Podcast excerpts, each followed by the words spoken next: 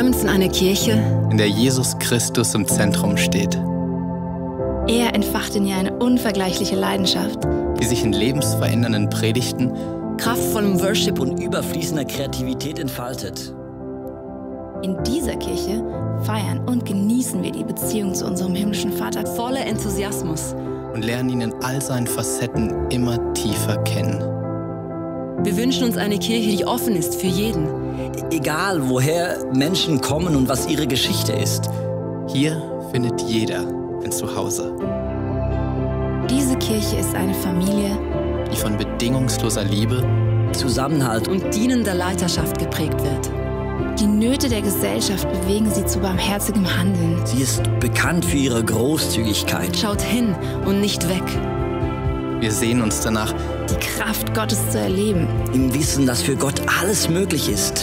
Erwarten wir das Wirken des Heiligen Geistes und erleben seine Wunder. Unsere Leidenschaft gilt einer Kirche, Die für Gott das Beste gibt. die Sprache unserer Zeit spricht. und sich als Teil der Antwort versteht. in der Kirche, von der wir träumen, Kommen viele Menschen zum Glauben an Jesus Christus. und werden ihm immer ähnlicher. Während diese Kirche ständig wächst, wird sie gleichzeitig durch kleine Gruppen immer persönlicher. Und hat so positiven Einfluss auf unsere Familien. Freunde, und die Gesellschaft. Möge Gott diesen Traum durch uns alle verwirklichen.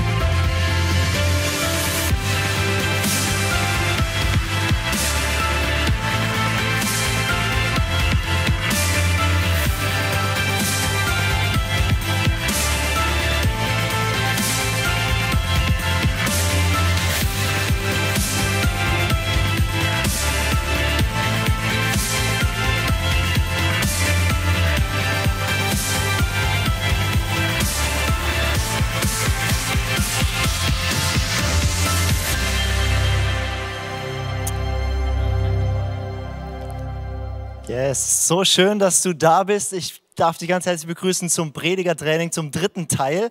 Und äh, freue mich, dass du wieder am Start bist. Wir haben jetzt schon die letzten beiden Wochen, äh, hat David Rominger, unser Leadpastor, darüber gesprochen, Predigertraining. Wie kannst du wachsen in deiner Gabe zu predigen? Und wenn ich sage predigen, ähm, dann geht es nicht nur darum, um Leute, die hier vorne auf einer Bühne stehen, äh, in einer Celebration oder vor vielen Menschen, sondern äh, wir alle sind gerufen, das weiterzugeben, was Gott zu uns spricht. Ja? Und du machst es vielleicht in deiner Small Group, in deinem Team, du machst es vielleicht im 1 zu 1, ähm, du machst es vielleicht äh, über was auch immer, Instagram Live oder, oder, oder, oder was auch immer deine Wege sind, aber du kannst jemand sein, der anderen was weitergibt. Und da möchte ich dir heute ganz praktisch ähm, einiges weitergeben und freue mich darauf. Ähm, ich bin Lukas Knies und darf hier Teaching Pastor sein im ICF Schwarzwald Bodensee. Und es ist echt auch meine Leidenschaft, selber zu predigen. Und ich habe auch echt so eine Freude, Menschen zu begleiten und zu fördern in ihrem Dienst als Prediger und freue mich da heute dir einiges weitergeben zu dürfen. David hat schon so viel gute Sachen gesagt über was es heißt, Prediger zu sein, wie man eine Predigt strukturiert und ganz viele praktische Punkte. Und ich werde heute äh, mit dir reingehen, wie wir die Bibel nutzen in unserer Predigt. Weil Predigen ist ja nicht einfach nur, ich halte einen Vortrag, sondern Predigen heißt, ich führe Menschen in eine Begegnung mit Gott.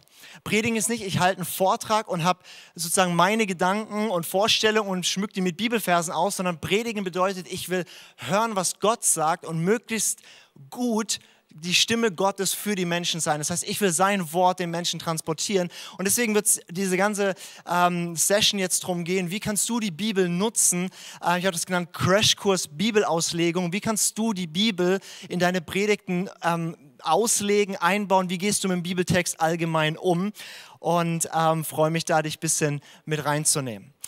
Es gibt so grundsätzlich eigentlich zwei Arten von Predigten. Die einen sind so Themenpredigten. Also das heißt, wir haben irgendein Thema, meinetwegen ähm, haben jetzt im ICF die, die Serie, ähm, die jetzt startet, über Paar. Paarprobleme hat doch jeder, eine, eine Beziehungsserie.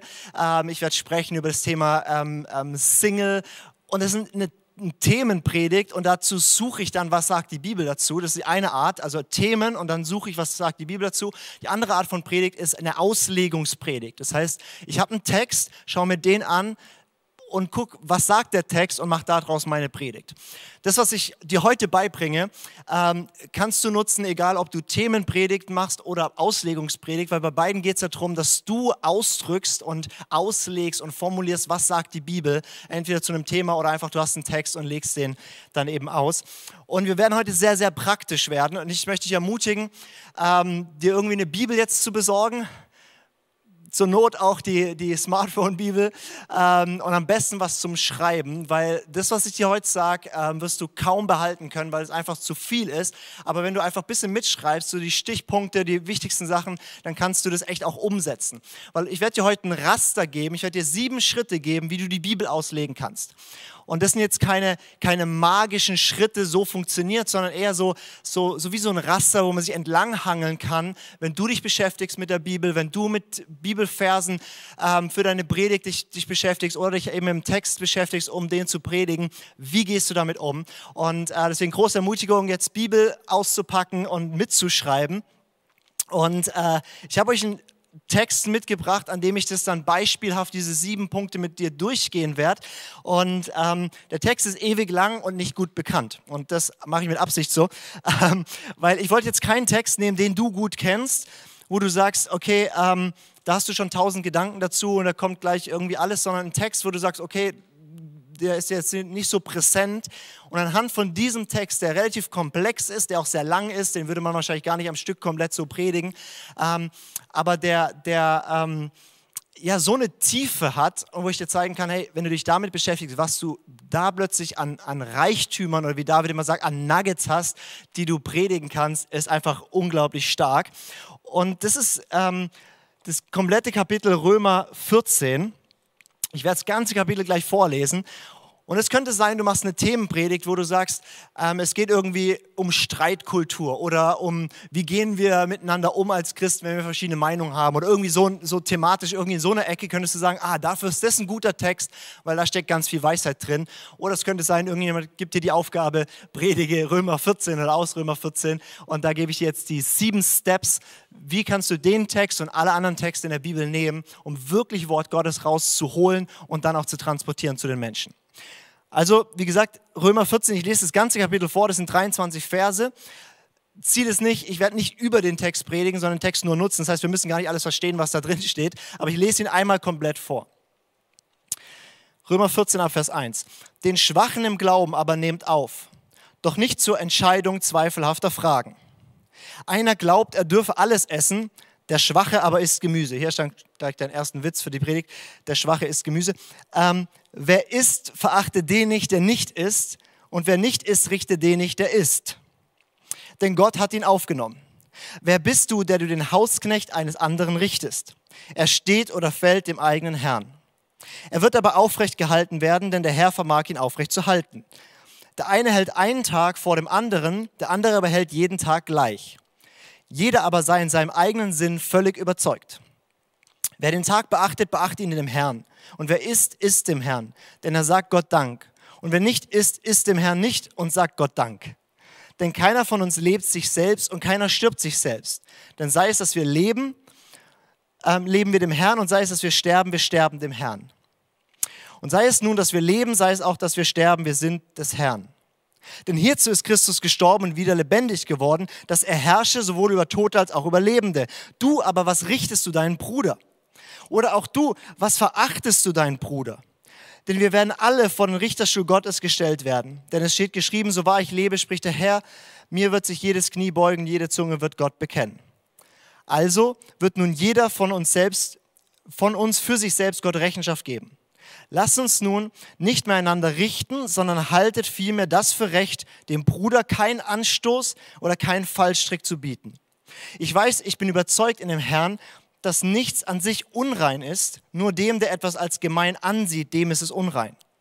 Denn wenn dein Bruder wegen einer Speise betrübt wird, so wandelst du nicht mehr nach der Liebe. Verdirbt nicht mit deiner Speise den, für den Christus gestorben ist. Lasst nun euer Gut nicht verlästert werden, denn das Reich Gottes ist nicht Essen und Trinken, sondern Gerechtigkeit, Friede und Freude im Heiligen Geist. Denn wer in diesem dem Christus dient, ist Gott wohlgefällig und den Menschen bewährt. So lasst uns nun dem nachstreben, was dem Frieden und was der gegenseitigen Erbauung dient. Zerstöre nicht einer Speise wegen das Werk Gottes. Alles zwar ist rein, aber es ist böse für den Menschen, der mit Anstoß ist. Es ist gut, kein Fleisch zu essen, noch Wein zu trinken, noch etwas zu tun, woran dein Bruder sich stößt. Hast du Glauben, hab ihn für dich selbst vor Gott. Glückselig, wer sich selbst nicht richtet in dem, was er gut heißt. Wer aber zweifelt, wenn er ist, der ist verurteilt, weil er es nicht aus Glauben tut. Alles aber, was nicht aus Glauben ist, ist Sünde. Wie gesagt, das Ziel ist gar nicht, dass du den ganzen Text jetzt verstehst. Ähm, in diesem Text geht es irgendwie um Themen, die dich erstmal gar nicht tangieren.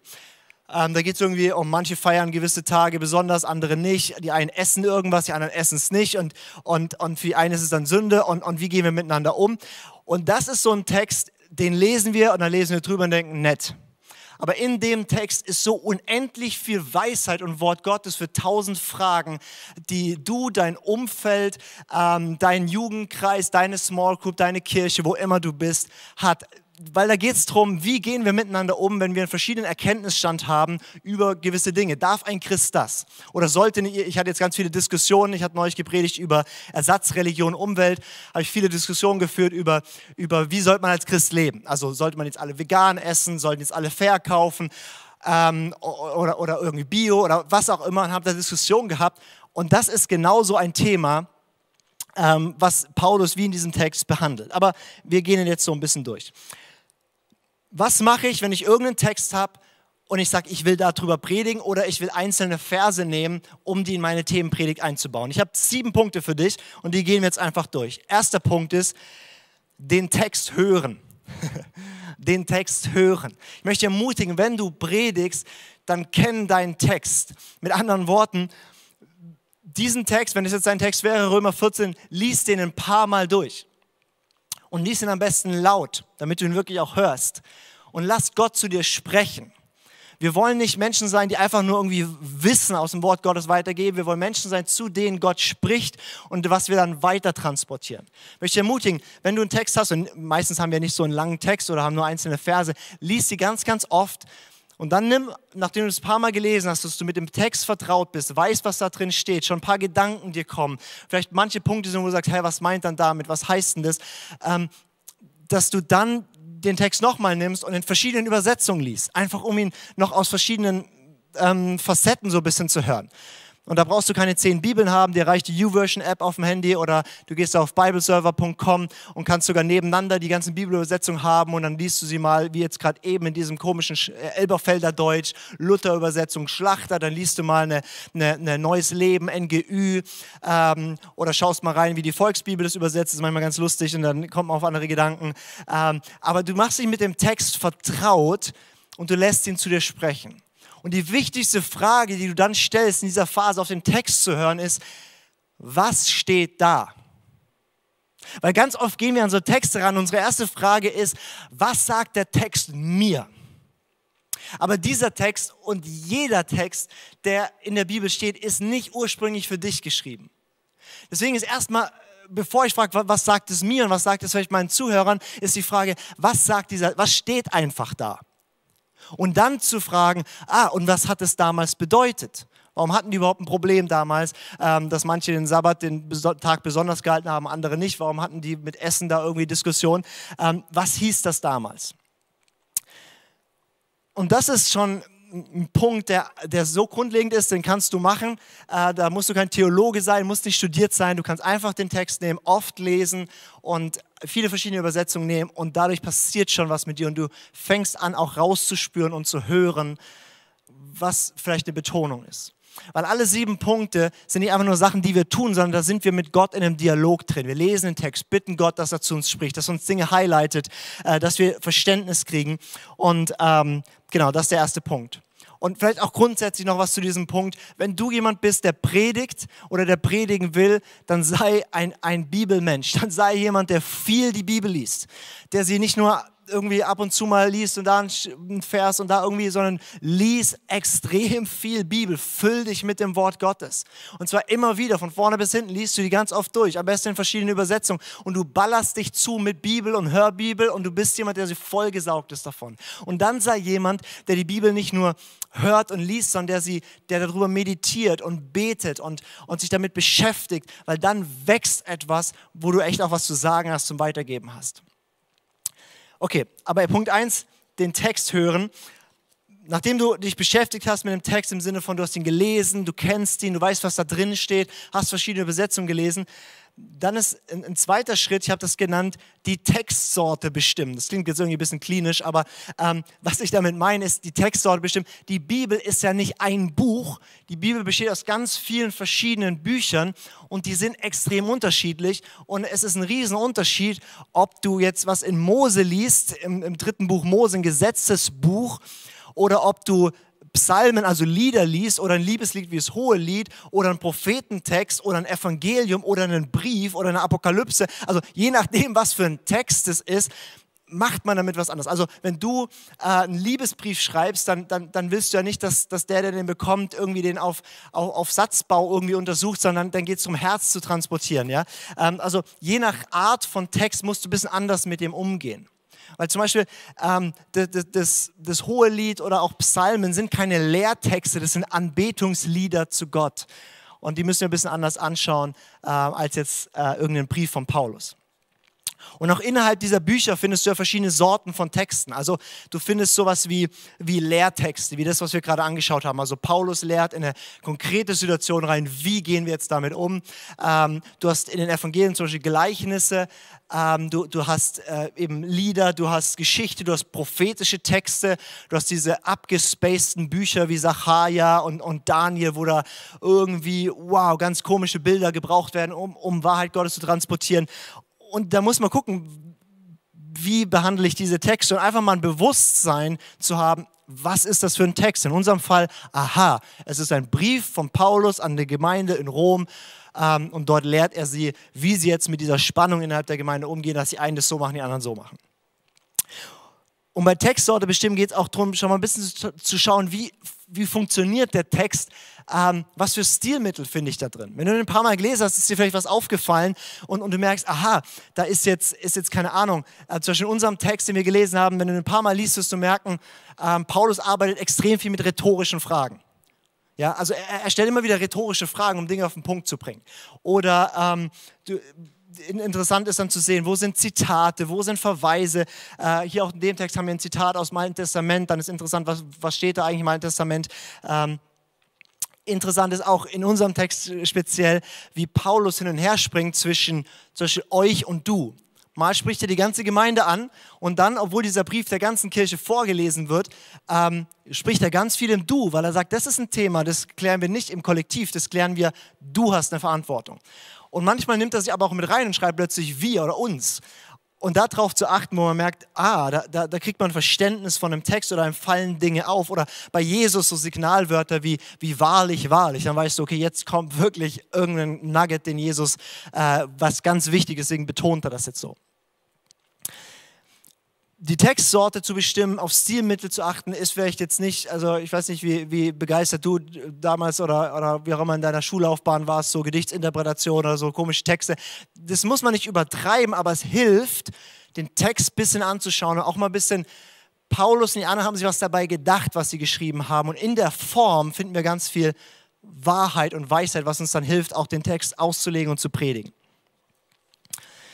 Ein dritter Punkt, ähm, wie wir dann weitergehen, wir haben den Text gelesen, auf ihn gehört, wir haben die Textsorte bestimmt, uns ein bisschen auseinandergesetzt, was steckt da alles drin. Und das ist jetzt ganz wichtig, den Text gliedern irgendwie. Also den Text zu gliedern. Gerade wenn du so einen Text hast, wie den, den ich vorgelesen habe, ich habe den vorgelesen und du hast wahrscheinlich kaum was ist hängen geblieben, weil es einfach wow, ja, ganz viel Inhalt, ganz viele Sätze aber die Dinge haben einen sauberen Aufbau und, und zum Beispiel bei dem Text, ich meine, es ist ein sehr komplexer Text, aber hast du eine Linie von Argumentation, die sich durchzieht, dann gibt es Nebenargumente und Beispiele. Und wenn man so ein bisschen gliedert, also was ich gerne gern mache, ist einfach, ich kopiere mir den Text einfach in ein Word-Dokument rein und, und, und mache da Blöcke draus und, und tue es so ein bisschen rumschieben. und ähm, tu so ein bisschen überlegen, okay, wie baut es aufeinander auf? Was da extrem hilft, ist ähm, auch so ein bisschen auf so Wörter zu achten wie denn, da, weil, darum, aber, also so Verbindungswörter. Weil Paulus argumentiert und sagt, weil das so ist oder darum werden wir jetzt oder trotzdem oder aber, also ein Gegenargument, ähm, dann checkt man, was in dem Text drin steht. Manchen hilft auch so ein Textschaubild, genau das können wir mal so ein bisschen einblenden hier. Ähm, das ist jetzt ein ganz anderer Textstelle, Matthäus 13 habe ich mal so ein Textschaubild gemacht, als ich darüber gepredigt habe. Ähm, Manche funktionieren so, dass es ihnen hilft, das ein bisschen grafisch darzustellen, das mal aufzumalen und, und irgendwie, wie hängt das zusammen und, und wo sind da Parallelstrukturen oder sonst was. Da musst du kein Freak und kein Crack drin sein. Manchen dient es brutal, du kannst da richtige Schätze bergen, aber es hilft einfach für dich klar zu kriegen, was steht in diesem Text. Und hier auch schon von der Gliederung des Textes her wird es dir helfen, wie predige ich diesen Text. Also wenn du siehst, wie Paulus den argumentiert, dann kannst du sagen, aha, so mache ich es auch. Ich haue am Anfang eine steile These raus, dann argumentiere ich von, mit führe ich Beispiele ein und habe zwei, drei Argumente und zum Schluss lande ich bei einem guten Punkt. Ähm, und du kannst diesen Text Römer 14 von einem Aufbau, wie Paulus ihn hat, fast perfekt in eine Predigtstruktur ummünzen. Den Text liedern. Wenn du das gemacht hast, kannst du dich selber prüfen und es hilft enorm, ob du den Text verstanden hast, indem du ihn versuchst mit einem Satz zusammenzufassen. Also was ist der eine, also wie, was steht jetzt in dem Text? Wir haben ein ganzes Kapitel gelesen, was steht da drin? Ähm, das muss auch kein super Satz sein, das muss nicht toll formuliert sein, aber einfach für dich, was ist so dieser eine Punkt, wo ich sage, okay, ähm, um was geht es in dem Text? Ich habe zum Beispiel jetzt mal aufgeschrieben, das ist nicht der beste Satz dazu, aber Paulus führt am Beispiel von Essgewohnheiten und Feiertagen aus, wie Christen mit unterschiedlichem Erkenntnisstand miteinander umgehen sollen. Das ist das, was da drin steht. Und bei uns geht es meistens nicht mehr darum, dürfen wir jetzt Götzenopferfleisch essen oder nicht, oder müssen wir den Sabbat feiern oder nicht, oder bestimmte jüdische Feste feiern oder nicht. Das sind nicht mehr unsere Themen, aber wir haben ganz viele so Themen, ähm, die in unserem Gemeindealltag, in unserem Kirchenalltag eine Rolle spielen. Und ähm, von daher ist dieser ähm, Text hochrelevant. Dann viertens, und das ist mit der wichtigste Punkt und der auch am meisten Spaß macht und dir persönlich mit am meisten bringt, ist, ich habe das genannt, die Schlüsselbegriffe vertiefen. Vierter Punkt, die Schlüsselbegriffe vertiefen. Das heißt, du machst Wortstudien. Du, du, schaust dir den Text an und guckst, was sind so Keywörter, was sind so wichtige Wörter, die für diesen Text zentral sind. Also wenn du einen Text hast, der irgendwie über Gnade, wo Gnade drin auftaucht, weil das meistens ist es zentral. Oder in unserem Text taucht Glaube in verschiedener Form immer wieder auf. Oder das zum Schluss, ganz zum Schluss den Begriff Sünde, zu gucken, was steht da eigentlich, was bedeutet Sünde eigentlich. Ähm, oder wir haben ähm, das, das Wort Richterstuhl drin. Vielleicht hast du da auch Worte, wo du sagst, was bedeutet das eigentlich, was heißt es eigentlich? Ähm, oder einfach, wo du merkst, okay, dieser Begriff ist jetzt wichtig für diesen Text. Was du dann machst, du nimmst so ein, diese Worte und studierst die Worte. Wie studiert man die Worte? Ähm, das eine, was du machen kannst, ist, früher hat man sowas genommen wie eine Konkordanz, hieß es, also fette Bücher. Ähm, da stand dann alphabetisch aufgelistet, mal wegen Glaube, und dann stand alle Bibelstellen aufgelistet, wo das Wort Glaube drin vorkommt. Ja? Heute äh, sind wir ein bisschen digitaler, keiner braucht mehr diese fetten Bücher, aber du gibst einfach ein bei Bible Server oder sonst irgendein Pro Bibelprogramm, ähm, gibst du meinetwegen einen Glaube und es spuckt dir komplett alle Bibelstellen aus, die in der Übersetzung Glauben irgendwo stehen haben. Und du kannst so ein bisschen, äh, bisschen schauen, wie wird Glaube in der Bibel verwendet. Ja? Und, und, und du kannst dann auch eingrenzen aufs Neue Testament oder wie verwendet Paulus es sonst im Römerbrief. Und du merkst so, ah, das hat oft ein viel weiteres Spektrum, ähm, wie wir meistens sofort mit dem Wort Glauben verbinden würden. Was du da machen kannst, ist nicht nur eine Konkordanz zu nehmen, was auch extrem hilfreich ist, ist einfach dir so eine Bib äh, Studienbibel zuzulegen oder so eine, äh, sie online zu nehmen. Das ist jetzt die Elberfelder Studienbibel.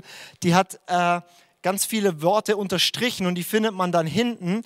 Ähm, ah, das sieht man glaube ich nicht, der ist ein bisschen überstrahlt hier, aber hat dann hinten quasi, was das griechische oder hebräische Wort ist und erklärt es und führt es aus. Und hast du zu jedem Wort so oder einen längeren Absatz wo das nochmal vertieft wird und du Bibelstellen findest, wo das auch drin vorkommt. Und das zu machen, erweitert deinen Horizont für dieses Wort extrem. Was man auch machen kann, ist natürlich, ich habe heute einige Bücher mitgebracht. Ähm, für Leute, die so wirklich Bock haben, auf sich zu vertiefen, kann man sich sowas zulegen hier. Theologisches Begriffslexikon oder so, so ein bisschen einfacher, äh, so ein Lexikon zur Bibel. Da findest du die wichtigsten Begriffe einfach. Und das Schöne ist, du musst nicht viel lesen, sondern es ist auf extrem wenig Worten zusammengefasst, wie taucht dieses Wort in der Bibel auf, wie wird es verwendet, wo findet man das. Und ganz oft wirst du merken, dein Verständnis von diesen Schlüsselbegriffen wie Sünde, wie Glaube, wie Gnade und so weiter, da ist viel mehr, als du bisher damit verbindest. Plus man kann dann anschauen, okay, was für Aspekte sind wichtig jetzt für meinen mein Text.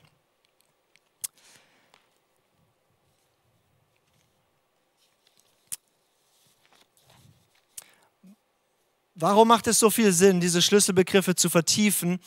Ich würde dir enorm raten, wenn du dich mit Bibel auseinandersetzt und versuchst, sie auszulegen, zu verstehen, dann misstraue deinem bisherigen Erkenntnisstand. Weil du und ich, wir sind so voreingenommen, wenn wir diese Texte lesen, was wir denken, was wir glauben, was, wir, was, was unsere Erfahrungswelt mit diesen Begriffen ist. Und das lesen wir oft in den Text rein, statt zu lesen, was steht wirklich im Text drin. Und deswegen macht es so Sinn, sich nochmal intensiv damit auseinanderzusetzen. Und es hilft dir dann auch extrem beim Predigen, wenn du diese frommen Wörter schaust, was steht da alles, was hat es für einen Bedeutungshorizont und du findest plötzlich ganz viele Synonyme, die du dann verwenden kannst, auch beim Predigen. Weil David hat auch schon darüber gesprochen, dass wir wegkommen müssen, ähm, so unverständliches Zeug daherzureden. Also so fromme Begriffe, die wir um uns werfen, wo keiner genau weiß, was es heißt. Also wenn du zum Beispiel sagst, die Herrlichkeit Gottes, dann ist es richtig frommer Ausdruck. Der kommt auch richtig oft in der Bibel vor aber es ist keine Klarheit bei den Leuten, die das hören, was bedeutet eigentlich genau Herrlichkeit. Da gibt es ganz verschiedene Vorstellungen. Plus, dann sitzen da Leute drin, die vielleicht nicht mit der Bibel groß geworden sind, christlich sozialisiert sind und die wissen gar nicht genau, was du meinst. Wenn du jetzt so ein Wortstudium gemacht hast, so ein bisschen angeschaut hast, was steht da eigentlich, wo taucht es noch auf oder so, dann wirst du merken, ah, das hat verschiedene Bedeutungsebenen. Dann, wirst, dann werden dir Synonyme auffallen. Dann kannst du sagen, die Herrlichkeit, meinetwegen, du wirst den Aspekt der Herrlichkeit betonen, dass es einfach der Ausdruck des Wesens Gottes ist, ein Aspekt der Herrlichkeit Gottes. Er, ja, und, und, und das ist jetzt auch ein frommer Ausdruck. Ja? Jetzt, jetzt, wenn ich über die Herrlichkeit Gottes spreche, würde ich sowas sagen wie, die Herrlichkeit Gottes, das heißt, wer Gott ist, seine Schönheit, die ausstrahlt, dieses unübertreffliche Glanz, das, was dich überwältigt, wenn du ihm begegnest, diese, diese Präsenz, wo du nicht weißt, ob du, ob du lachen oder heulen, und dann würde ich das umschreiben. Und, und, und das fällt dir einfacher, wenn du die Begriffe dich damit beschäftigst, wenn du geschaut hast, was heißt Sünde alles. Und dann kannst du nicht einfach nur Sünde sagen, hör auf zu sündigen, kein Mensch weiß, was es heißt, aber dann erklärst du es mit einfachen Worten, weil du geguckt hast, was bedeutet es. Und oftmals ist es auch so, dass, dass, dass verschiedene Worte in verschiedenen Kontexten schon andere Nuancen betonen. Zum Beispiel das Wort Glaube taucht auch in unserem Text auf. Ähm, an manchen Stellen geht es ganz stark um den Beziehungsaspekt von Glauben, also Glauben im Sinne von eine Vertrauensbeziehung mit Gott zu haben. Aber Glaube ist mehr als das. Glaube kann auch einfach ein Fürwahrhalten von einem Bekenntnis sein. Also ich glaube, Jesus ist der Sohn Gottes. Das ist ein, ein Glaube an ein Bekenntnis, ein, eine Wahrheit. Ähm, es kann auch den Aspekt haben, Glaube mehr im Sinne von, von Treue, von, von gelebter Nachfolge. Und dann zu schauen, okay, und wie ist die Bedeutungsebene hier in diesem Text? Bei dem Ganzen je nachdem, was für ein Persönlichkeitstyp du bist, ähm, bist du noch drei Minuten fertig oder ähm, machst da einen Doktortitel drauf. Deswegen Achtung, ähm, gerade wenn es ums Predigen geht, guck echt, was ist relevant jetzt. Zum Beispiel in unserem Text taucht auch der Begriff Reich Gottes auf, aber er ist nicht zentral für diesen Text. Und wenn du jetzt anfängst, ein Studium über das Reich Gottes zu machen, dann wirst du bis zur Wiederkunft Jesu nicht mehr fertig. Mit anderen Worten, ähm, schau wirklich, was ist relevant und geh in die Tiefe, die notwendig ist, ähm, ohne jetzt einen Begriff zum Riesenthema zu machen. Zum Beispiel in dem Text taucht auch der Begriff Richterstuhl Christi auf, oder wir werden alle vor den Richterstuhl gestellt werden. Da würde es Sinn machen, dass du dir kurz anschaust, wo taucht es noch auf, was ist damit gemeint vom Konzept her.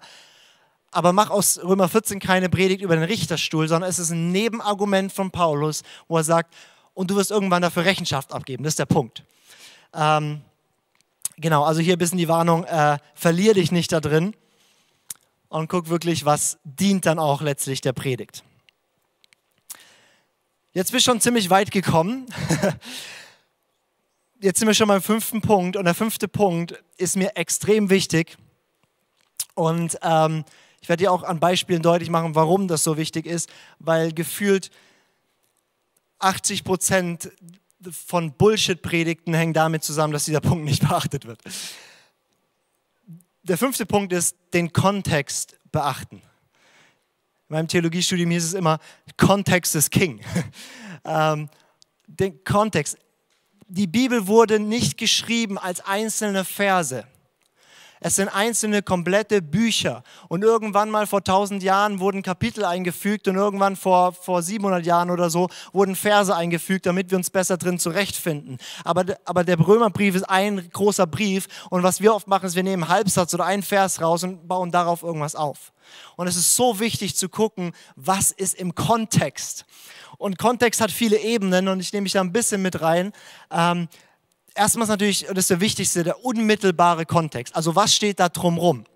Gerade wenn du Themenpredigten machst, wenn du einen Impuls gibst in deiner Small Group oder wenn du predigst über irgendein Thema und du nimmst irgendeinen Vers, dann schau dir bitte davor an, in welchem Kontext steht der Vers. Weil der Kontext macht klar, was der Vers bedeutet. Also du, du kannst aus jedem Buch der Welt kannst du irgendwelche einzelnen Sätze rausziehen und sie völlig entstellen von dem, was der Autor gesagt hat. Und das machen wir irgendwie auch bei keinem anderen Buch. Also, also wo wir irgendwie einfach mal Seite 270 aufschlagen, einen Satz rausnehmen und sagen, das ist, um was es geht. Nee, wir schauen uns an, was ist das gesamte Buch. Und das ist auch wichtig, wenn wir die Bibel auslegen. Ein Beispiel. Wahrscheinlich kennst du den Vers, wo es heißt, alles vermag ich in dem, der mich kräftigt. Ja, alles vermag ich in dem, der mich kräftigt. Philippa 4, was ein herrlicher Vers. Ja, alles vermag ich in dem, der mich kräftigt. Und wie oft habe ich gehört, wie dieser Vers verwendet wird, alles vermag indem er mich kräftigt. Und dann wird darüber gesprochen, was wir alles Wunderbares tun. Ich lese mal nur einen Vers aus dem Kontext vor, nämlich der Vers, der direkt vor diesem Vers steht. Das ist Philippa 4, Vers 12. Der steht vor, Vers 13. Sowohl erniedrigt zu sein, weiß ich, als auch Überfluss zu haben, weiß ich. In jedes und in alles bin ich eingeweiht, sowohl satt zu sein als auch zu hungern, sowohl Überfluss zu haben als auch Mangel zu leiden. Alles vermag ich in dem, der mich kräftigt. Wow. Plötzlich hat der Vers eine andere Bedeutungsebene, oder? Paulus sagt, um Christi willen habe ich manchmal erlebt, dass ich gehungert habe, dass ich Mangel hatte. Und durch Christus vermag ich das, dort gut zu leben. Und ich habe erlebt, wie Gott mich mit Überfluss beschenkt. Und auch hier vermag ich in Christus so zu leben, wie es Gott gebührt. Und ich werde nicht stolz oder ich werde nicht irgendwie was auch immer, sondern ich kann mit Überfluss und ich kann mit Mangel umgehen. Das ist, was der Text sagt. Und ganz viel, wo Leute diesen Vers gebrauchen sagen, alles vermag ich, indem er mich kräftigt, sagen sie ja auch Wahrheiten. Also zum Beispiel, mit Gott können wir alles bewegen und so. Das stimmt ja auch, aber das ist nicht, was der Text sagt. Und wir verlieren so viel Tiefe, wenn wir einfach Verse rausnehmen. Ich, ich, ich will mir irgendwann mal so T-Shirts drucken, wo ich, wo ich, wo ich, wo ich draufschreibe, so, I can do all things through Bible verses out of context. Ja? Ähm, weil, weil das ist, was wir oft machen. Wir nehmen Bibelverse aus dem Kontext raus und machen damit irgendwas. Und oft ist es gar nicht inhaltlich unbedingt falsch, nur die falschen Bibelverse. Und manchmal wird es aber wirklich auch schräg. Und deswegen achte auf den Kontext. Und, und, du musst kein studierter Theologe sein. Du kannst einfach lesen, was steht davor, was steht danach und es sortiert schon ein. Also der unmittelbare Kontext. Dann, was auch manchmal hilft, ist, sich zu beschäftigen, was ist der Buchkontext? Also in welchem Buch steht das? Zum Beispiel unser Text steht im Römerbrief. Das ist ein Brief von Paulus an eine Gemeinde, wo er noch nie war, in Rom, die zu Teilen aus, aus jüdischen, also Judenchristen besteht und zum Teil aus, aus Menschen, die sich aus den Nationen, also Nicht-Juden, bekehrt haben zu Jesus. Und daher kommt auch der ganze Konflikt und darüber schreibt er ganz viel im Römerbrief. Und sich bewusst zu machen, kein Satz in der Bibel wurde für dich geschrieben, sondern zu gucken, in welchem, an wen wurde der geschrieben und von daher den Text zu denken. Oft macht es Sinn, auch so ein bisschen in den kulturellen, historischen Kontext reinzugucken, weil die Dinger, das, was du da liest, diese Texte, die wurden geschrieben vor 2000 Jahren oder vor 3000 Jahren, das war eine komplett andere Welt. Und wir glauben, es ist das ewige Wort Gottes, es hat uns heute was zu sagen. Aber wenn du hören willst, was es heute sagt, musst du erst schauen, was hat es damals gesagt. Weil sonst tust du mit deinen Annahmen irgendwas von damals rein interpretieren in heute und es kann oftmals sein, dass das nicht ganz akkurat ist. Und nicht nur, dass es nicht richtig ist, wir verpassen so viel Schätze, weil wir uns die Arbeit nicht machen. Was hilft es auch Kontext im Sinne von gesamtbiblischer Zusammenhang? Wo steht dieser Text? Ist ein Unterschied. Steht er irgendwo äh, im, im, Alten Testament, Mose-Text, oder ist es im Neuen Testament? Ähm, der, wir Theologen würden sagen, der dogmatische Zusammenhang. Also wenn es in deinem Text um ein Thema geht, wie zum Beispiel Gnade und Werke, dann wäre wichtig zu gucken, wo steht das noch. Oder unser Text hat einen Paralleltext in 1. Korinther 10 zu gucken, wo geht es noch um das Thema, weil die Bibel sagt, die Summe seines Wortes ist Wahrheit. Weil wenn du zum Beispiel einen Jakobus-Text nimmst, das Glaube ohne Werke ist tot, und wenn das ein einziger Text ist über Glaube und Werke, dann kommst du wahrscheinlich zu einer schrägen Theologie. Wenn ein einziger Text ist von Paulus, der sagt, ähm, dass das Glaube ohne Werke rettet, wird es auch krumm. Aber wenn du beides zusammenliest, ergibt es ein Ganzes. Deswegen schau dir an, wo wurde noch über dieses Thema geschrieben. Und ganz wichtig, auch wenn ich das nicht vertiefen kann, aber in welchem, in welchem Bund wurde dieser Text geschrieben? Ist das alter Bund? Ist das neuer Bund? Ähm, und das hat große Unterschiede, welche Texte auf welche Weise für uns wie gelten, wo wir nur Prinzipien übernehmen oder wo wir eins zu eins sagen, genauso exakt, so wie es da steht, lebe ich das. Was hier auch nützlich sein kann, ich habe noch eine Menge Bücher mitgebracht, ähm, ist einfach dir wenn du jetzt im Römerbrieftext hast, Römer 14, nimmst du dir so einen Kommentar, das ist jetzt hier äh, Edition C. Das sind so Kommentare, die, wenn du nicht jetzt irgendwie Theologiestudium mit mega wissenschaftlichen Texten, sondern einfach jemand, der sich darüber Gedanken gemacht hat, das kann man super einfach lesen und einfach auch die Passage rausziehen und gucken, was haben die da geschrieben oder vielleicht auch die ersten Seiten, da so äh, wird so ein bisschen Kontext geliefert. Ähm, sowas hier in der Art kann ich empfehlen. Äh, die Welt des Neuen Testaments von Tenney. Da gibt es auch andere Sachen, aber das ist, finde ich, sehr auch einfach geschrieben zu jedem neutestamentlichen Buch. Eine Einführung, kultureller Hintergrund. Ey, wenn du da, da ein bisschen investierst, du wirst extrem viel mehr kapieren in der Bibel. Weil zum Beispiel, wenn du irgendeinen Text hast über Jesus und die Samariterin am Brunnen, da kannst du ganz tolle Sachen über den Heiligen Geist in uns und Quelle und so weiter. Wenn du dann noch ein bisschen mehr weißt über Samariter und über, über, über Umgang mit Frauen und Männern und so, da entdeckst du nochmal Wahrheiten, die es noch kraftvoller, noch krasser machen, einfach weil du noch ein bisschen recherchiert hast. Was auch ein cooles Buch ist, für alle Bible, äh, Bücher, Bücherleute hier, ähm, effektives Bibelstudium, auch brutal hilfreich und auch einfach geschrieben, ähm, wie gehen wir mit den verschiedenen Büchern vor allem um, mit Psalmen, mit Briefe und so weiter, kann ich empfehlen. Ähm, effektives Bibelstudium, die Bibel verstehen und auslegen. Und, das empfehle ich eh, egal was ich predige, schaff dir irgendeine, also wenn du wirklich Prediger bist, im Sinne von, hey, du predigst vor vielen Leuten, hast echt auch Verantwortung, was du sagst, dann hol dir eine saubere Dogmatik. Ich empfehle Wayne Cruder, biblische Dogmatik. Dogmatik bedeutet, systematisch die Themen anzuschauen. Das Thema Gnade, das Thema Jesus, das Thema Heiliger Geist, das Thema Geistesgaben, das Thema Wiederkunft Jesu. Egal welches Thema ist da drin. Extrem hochwertig zusammengefasst, verschiedene Lehrmeinungen auch, ganz viele Bibelstellen. Und du sparst dir so viel äh, Hirnschmalz, wenn du dich mit sowas ein bisschen auseinandersetzt warum ist mir der Kontext und das Ganze so wichtig, dass wir sauber arbeiten, wenn wir predigen? Weil einfach ich so viel wirklich Bullshit gehört habe und gelesen habe. Und es ist ja nicht nur was von der, von irgendwie, äh, von der Bühne gesprochen wird. Es ist ja auch was gepostet und repostet wird. Es ist ja was, was Leute sich erzählen und so weiter. Und da gibt es so viel Mist. Ich habe mich neulich so aufgeregt und ich habe gedacht, ich teile das einfach mit dir, um mich ein bisschen abzuregen. Ähm, habe mich so aufgeregt, weil ich dachte, da sind wir doch schon 100 Jahre drüber habe irgendwo gesehen, äh, irgendwo auf Facebook hat jemand den Bibelvers gepostet aus 3. Mose 1928 und da steht, und ein Einschnitt wegen eines Toten sollt ihr an eurem Fleisch nicht machen und tätowierte Schrift sollt ihr euch nicht machen, ich bin der Herr. Und er schreibt darunter ernsthaft, hier steht, Gott will nicht, dass jemand tätowiert ist, Tattoos ist Sünde und gegen den Willen Gottes. Und was mich daran ärgert, ist, dass das überhaupt nicht das ist, was dieser Text sagt.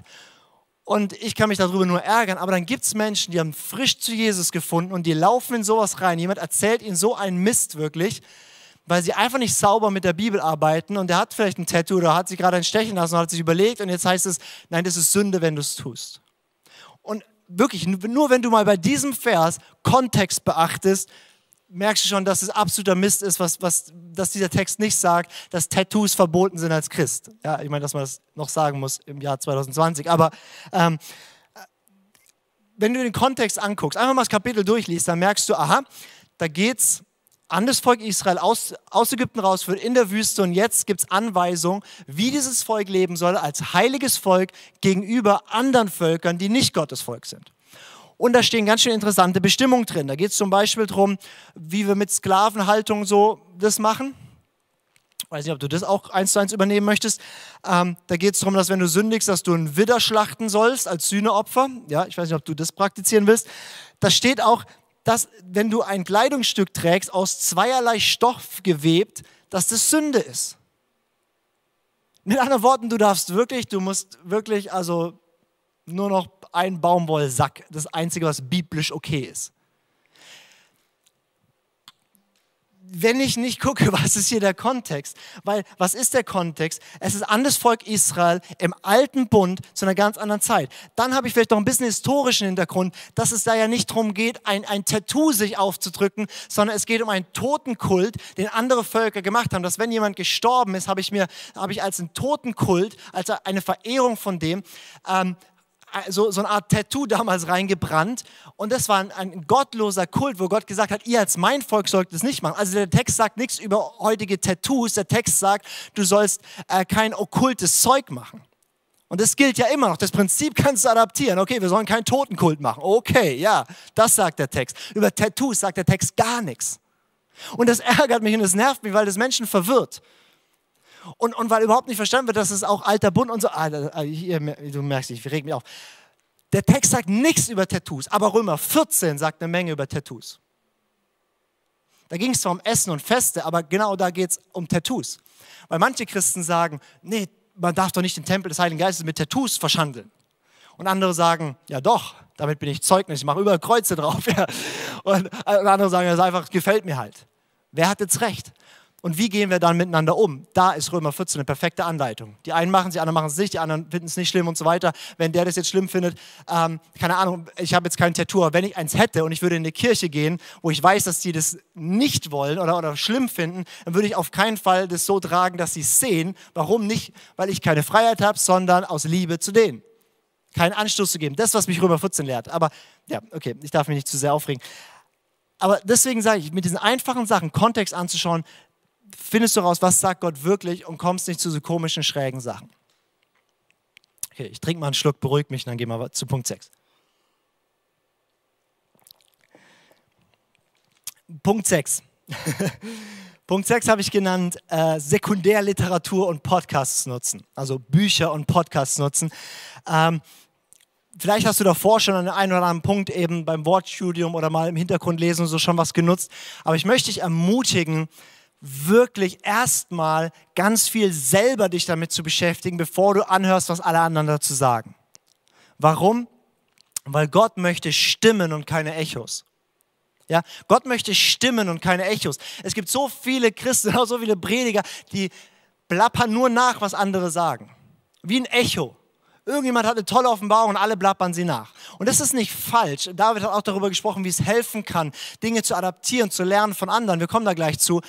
Aber grundsätzlich geht es doch darum, dass du wirklich was zu sagen hast.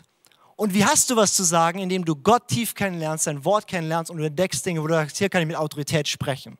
Gott will dich als eine Stimme und nicht nur als ein Echo. Deswegen geh erstmal selber rein. Und trotzdem ist es dann wichtig, Bücher, Podcasts, anderes anzuhören, vielleicht mit Leuten drüber zu reden. Ich habe gerade, ich predige gerade mal sehr viel irgendwie nur so Predigten, wo ich extrem viel mit Leuten sprechen muss, um sie predigen zu können. Ich habe erst über Ersatzreligion, Umwelt gepredigt, habe mit so vielen Leuten geredet ähm, und jetzt predige ich über eben Single. Ich bin kein Single, das heißt, ich muss mit ganz vielen Singles sprechen, um irgendwas Sinnvolles sagen zu können. Das heißt, das ist gerade meine Sekundärliteratur, ähm, mit ganz vielen Leuten zu reden. Und ähm, warum wollen wir das machen? Erstens, weil es dir hilft und es sich ergänzt. Du und ich, wir wissen nicht alles, wir können nicht alles und wir haben nicht alle Erkenntnisse. Das heißt, wir lernen bewusst von anderen. Und es gibt viele, die wissen mehr als wir, die sind weiter und von denen können wir einfach profitieren. Und wir lassen uns sozusagen ergänzen. Wir sind Teil der Familie Gottes. Wir lernen voneinander. Es hat was damit zu tun mit Wertschätzung. Und zu sagen, ich wertschätze, was der Geist Gottes anderen offenbart hat und nehme das und lerne davon, verarbeite das und trage das weiter. Und es hat auch was mit Korrektur zu tun manchmal entdeckst du vielleicht Dinge oder überlegst dir Dinge oder liest was in Texten oder sonst was. Wenn du dann mal schaust, was schreiben so zwei, drei Kommentare und bei Kommentaren eben brauchst du auch nicht in eine riesen Bibliothek anliegen. Du kannst einfach auf äh, bibelkommentare.de gehen, da hast du ganz viele freie Ressourcen und kannst ganz, ganz viel einfach angucken, klickst einen Text an, den du gerade hast und dir poppen ganz viele ähm, Kommentare auf und du schaust, was schlaue Theologen dazu geschrieben haben. Da sind manchmal Dinge drin, wo du vielleicht merkst, ups, das habe ich falsch verstanden. Und das ist gut, wenn es dir vor der Predigt einfällt und nicht danach. Das hilft einfach, sich korrigieren zu lassen. Mein, mein, mein Papa hat mir immer gesagt, Lukas, wenn du was in der Bibel entdeckst, was noch nie jemand gesehen hat, dann ist es falsch. Was er meint ist, seit 2000 Jahren, und manche Texte schon länger, brüten Menschen darüber, studieren diese Texte, wirkt der Heilige Geist, offenbart was. Wenn ich denke, jetzt hat es gebraucht, Lukas Knies, dass der Heilige Geist endlich seine tiefe Offenbarung, was der Text eigentlich sagen will, loszuwerden. Hier bin ich und ich verkündige euch, was noch nie jemand gesehen hat. Das ist ziemlich anmaßend. Interessant ist ja schon, also man entdeckt in der Bibel immer wieder Neues, auch, auch neue Facetten, einzelne Dinge, aber wenn ich eine ganz neue Lehre entdecke, zum Beispiel eine vierte Person, eine Dreinigkeit oder so, es ist falsch, okay? Es ist einfach falsch. Ähm, deswegen hilft uns das, ähm, uns mit gutem Content zu füllen, sei es Bücher, sei es Artikel, sei es äh, einfach Podcasts, einfach viel anzuhören, was haben andere darüber gepredigt. Das baut dich nochmal, das füllt dich. Und du wirst auch merken, eine Predigt ist ganz oft oder, oder ein Input, den du gibst, du hast so viel dann zu geben. Das ist so intensiv, wenn du hast dich gefüllt hast. Du hast so viel davon und kannst nur so ein Extrakt eigentlich überhaupt weitergeben. Das heißt, du wächst extrem daran und ähm, stärkst dich selber enorm. Und dann sind wir bei siebtens, nachdem wir den ganzen Ding durchgemacht haben, ist jetzt das Ziel von Bibelauslegung erreicht, nämlich siebtens sich zu fragen, was ist die praktische Anwendung? Also ich, ich habe jetzt den Text studiert, ich kenne die Worte, ich habe ganz viel gelesen, was ich vielleicht auch nicht hören will ähm, oder was ich gar nicht brauche für die Predigt. Ich, ich habe da noch einen Podcast und hier eine coole Idee und so weiter. Und jetzt die Frage, was, was ist die praktische Anwendung? Und erstmal, was machst du damit? Also eine Predigt, die dich nicht verändert hat, wird keine Menschen verändern. Ein Text, der dich nicht verändert hat, der dich nicht berührt hat, der wird andere nicht berühren. Es braucht, dass es erstmal dich anspricht. Was heißt es praktisch für dich? Jetzt studierst du Römer 14 einmal durch, ja? Und, und schaust, was heißt das im Umgang? Wo muss ich vielleicht Buße tun? Wo habe ich gemerkt, da habe ich meinen Bruder verachtet, weil er das halt so lebt, weil er halt tätowiert ist. Oder ich habe ihn verachtet, weil er denkt, man darf nicht tätowiert sein. Und ich denke, ah, was ist denn das für eine Pfeife? Ja? Und ich habe ihn verachtet und ich habe mich erhoben und muss Buße. Und, und es muss was mit dir machen. Was spricht Gott zu dir? Was wendest du und was setzt du in deinem Leben um? Und wie, ja, was, was heißt das jetzt ganz praktisch für dich? Und dann kannst du dich fragen, okay, was ist die praktische Anwendung für meine, meine Hörer? Die Leute, die sich das jetzt anschauen, die Leute, ähm, denen ich, oder die einen Person, der ich das jetzt weitergebe. Das kann ja manchmal ganz unspektakulär sein. Du entdeckst was in der Bibel und erzählst es jemandem. Das ist Predigen. Du gibst das Wort Gottes weiter. Ähm, aber was ist eine praktische Anwendung dafür? Weil Predigten, die nur Wissen vermitteln, sind nett, aber Paulus hat schon gesagt, Erkenntnis bläht nur auf. Ja, dann wissen Leute ganz viel. Es braucht praktisch, was heißt es, wie setze ich es um? Hier im ICF versuchen wir echt auch Predigten so zu landen, dass zum Schluss jeder, der das gehört hat, weiß, was er zu tun hat. Zu sagen, okay, das kann ich jetzt damit machen. Ich weiß nicht nur mehr, sondern den Punkt in meinem Leben packe ich an, den Schritt gehe ich jetzt. Hier bringe ich was in Ordnung, was auch immer die Sachen sind. Und jetzt bist du bei dem Punkt, dass du ganz viel biblischen Inhalt hast. Du, du hast auch rausgefunden zum Schluss, okay, was, was ist jetzt praktische Anwendung für den Einzelnen? Wie gehen wir damit um? Und jetzt beginnt der ganze Spaß von wirklicher Predigtvorbereitung im Sinne von Struktur, Beispiele. Weil das Beispiel also den einen Tag besonders halten als den anderen oder Götzenopferfleisch essen, ist kein Beispiel, was deinen Jugendkreis tangiert. ja, ähm, also was ist das Beispiel, was, wo du das Prinzip von Paulus deutlich machen kannst? Und da gibt es hunderte Themen, ja, ähm, wo du sagst, okay, jetzt suche ich Beispiele, jetzt suche ich Geschichten, jetzt und so weiter, wo David schon einiges drüber gesprochen hat, was für Veranschaulichung und so weiter und machst dir Gedanken, nachdem du das Was hast, wie transportiere ich das jetzt? Weil wenn wir hier stehen bleiben würden, dann sind wir tolle Bible Cracks, aber wir sind noch keine Prediger. Weil Prediger haben was erfahren, haben was verstanden und können es erklären. Und alles brauchst. Du musst es selber erlebt haben, du musst es verstanden haben, auch dass du es ausdrücken kannst und dann eben weiterzugeben. Und ähm, jetzt beginnt der eigentliche Punkt von Predigtvorbereitung, ähm, nachdem du weißt, was du sagen willst, wie du es sagen willst. Da hat David schon eine ganze Menge drüber gesagt. Ähm, weil, und, und das ist auch, um das noch zu unterstreichen, heute spreche ich eigentlich nur über, okay, wie gehen wir mit der Bibel um und wie holen wir da Inhalte raus. Aber tatsächlich, das, wie wir das dann weitergeben, ist so zentral. Es gibt so viele tolle Predigten inhaltlich, die langweilig rüberkommen und deswegen keine Wirkung entfalten. Es gibt auch das Gegenteil, es gibt tolle Rhetoriker, die einfach nichts zu sagen haben. Das ist auch blöd. Aber bringt es doch zusammen. Ähm, das wäre gut. Puh, ich weiß nicht, wie es dir geht, diese sieben Schritte. Äh, wenn du mitgeschrieben hast, dann weißt du sie noch. Ähm, und sonst musst du nochmal zurückspulen und sie dir herausschreiben. Ähm, wie gesagt, das ist kein Gesetz, sondern das ist eine Struktur, wo du dich entlanghangeln kannst. Manchmal sind manche Sachen auch nicht so wichtig, manchmal schon, manchmal überspringt man einen Punkt oder so. Aber ähm, ich weiß nicht, wie es jetzt gerade damit geht. Vielleicht bist du gerade völlig überfordert und denkst, oh Gott, ich glaube, ich kann doch nicht predigen. Ähm, sitzt hier und hast gedacht, ah, ich wollte mal einen Input machen, jetzt werde ich nie mehr einen machen. Ähm, ich habe bewusst heute mal ein bisschen das Niveau hochgehalten, weil ich auch ja predige oder jetzt hier das Predigtraining mache für Leute, die vor 100 Leuten stehen, vor 200 Leuten oder deren Podcast von 1500 Leuten gehört werden. Und ey, dann geh da tief rein, dann erwarte ich von dir, dass du mit diesen Schritten was anfangen kannst wenn du sagst, oh, ich wage mich da neu in das Thema rein, dann nimm es als Inspiration und sag, okay, da habe ich was gelernt. Ich kann den Text oftmals lesen, mich da vertiefen, achte mehr auf Kontextsachen, beschäftige mich mal ein bisschen mehr damit, guck mir einzelne Worte an ähm, und, und diese verschiedenen Aspekte, die wir angeguckt haben. Und es wird dir helfen. Das heißt, ich will dich jetzt nicht überfordern, aber will schon sagen, wir sollten, wenn wir das Wort Gottes predigen, echt nach einer Exzellenz schauen, weil wir haben eine Riesenverantwortung. Und ich will nicht, dass du irgendwo stehst dritter Mose zitierst und sagst, man darf keine Tattoos haben, verstehst du? Und, ähm, sondern dass du echt was zu sagen hast und es auch sauber vom Wort Gottes her passt. Vielleicht hörst du das jetzt auch und sagst, boah, Lukas, das ist ja voll flach, was du gesagt hast. Ja, da gibt es ja viel, viel mehr. Ja, wir haben gar nicht über so vieles geredet. Und, und ja, ich habe hier nicht alles reingepackt, was man hier exegetisch mit dem Text alles anstellen kann und so.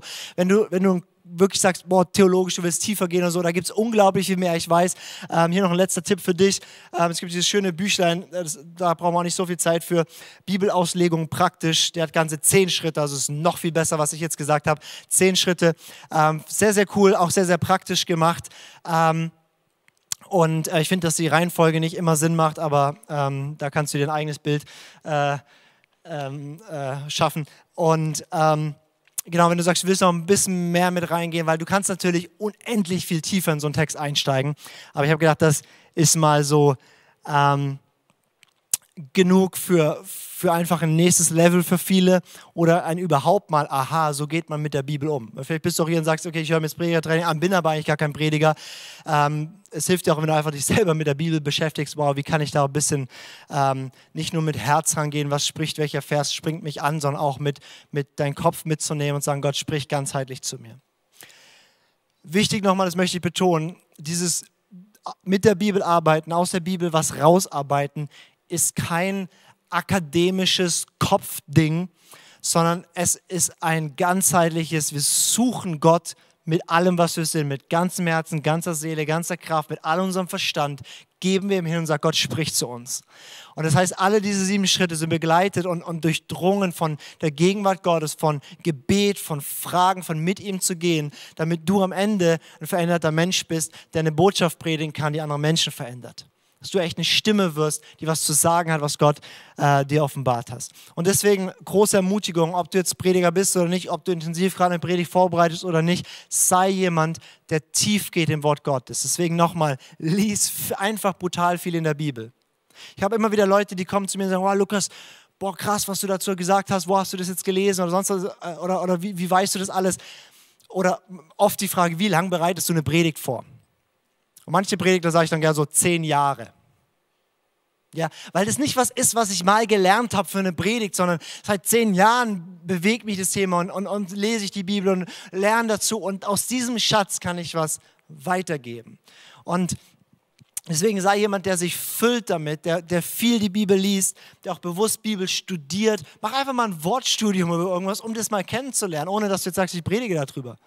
Und vielleicht landest du dann, dass du sagst, oh, darüber will ich gerne predigen, weil du was entdeckt hast und plötzlich was zu sagen hast. Manchmal ist ja auch ein bisschen die Frage, jetzt kriegst du eine Möglichkeit, was zu sagen und dann wird gesagt, sag einfach, was auf deinem Herzen ist und, und vielleicht bist du dann so, was soll ich jetzt überhaupt sagen? Ähm, um was zu sagen zu haben, füll dich davor mit guten Sachen. Ich möchte auch sehr ermutigen, die Bibel wirklich zu beten, zu meditieren. Wenn du nicht weißt, wie das geht, dann hör dir den Kurs Freude am Beten an. Ich glaube, in der ersten Session erkläre ich Lectio Divina, wie man die Bibel betet und Gott da drin erlebt. Wir, wir, wir müssen Menschen, die Bibel zeugt von Jesus und um Menschen eine Begegnung mit Jesus zu führen durch die Bibel, müssen wir nicht nur die Bibel kennen, wir müssen die Person kennen, ihr begegnen im Wort, und dann haben wir was zu sagen. Und so wichtig als Prediger ist, die Dinge die Bibel zu leben, oder? Also die Sachen auch selber umzusetzen. Was nicht heißt, dass du alles, was du predigst, in Perfektion lebst. Aber dass du in dieser Richtung bist, dass du ein Schüler in dieser Richtung bist. Wenn ich nur über die Dinge sprechen dürfte, über die ich schon perfekt lebe, dann würde ich nie mehr predigen. Aber es gibt eine Menge Dinge, wo ich sage, okay, darüber kann ich sprechen, weil das ist ein Thema, da bin ich drin. Da folge ich Jesus nach, da, da habe ich Offenbarung. Und jetzt kann ich dich mit auf diese Reise nehmen. Deswegen sei jemand, der Bibel liest, studiert, meditiert und lebt. Jetzt hast du was zu tun. Sieben Punkte, die du umsetzen kannst. Ähm, ich hoffe, dass es dir wirklich dient. Und glaub mir, das ist den Invest so wert, weil es dient nicht nur dir, sondern es dient den ganzen, ganzen Menschen, die du beeinflussen wirst. Und nimm auch wirklich diese Grundprinzipien, erklär die anderen, weil das ist für jeden Christen wichtig. Wie gehe ich mit der Bibel um? Deswegen Crashkurs Bibelauslegung ist für jeden ganz gut mal gehört zu haben. Ich freue mich, wir haben nächste Woche den Abschluss von, vom Predigertraining und ähm, da werde ich einfach noch mal geballt all meine Weisheit der letzten zwölf Jahre predigen, in 60 Minuten packen, damit du, was ich in zwölf Jahren gelernt habe, in 60 Minuten lernst. Und dann bist du wirklich pumped und bereit, äh, einfach das weiterzugeben als Prediger im Kleinen oder im Großen. Und ich freue mich, wenn du da wieder mit dabei bist. Hab einen guten Abend und bis dann. Ciao.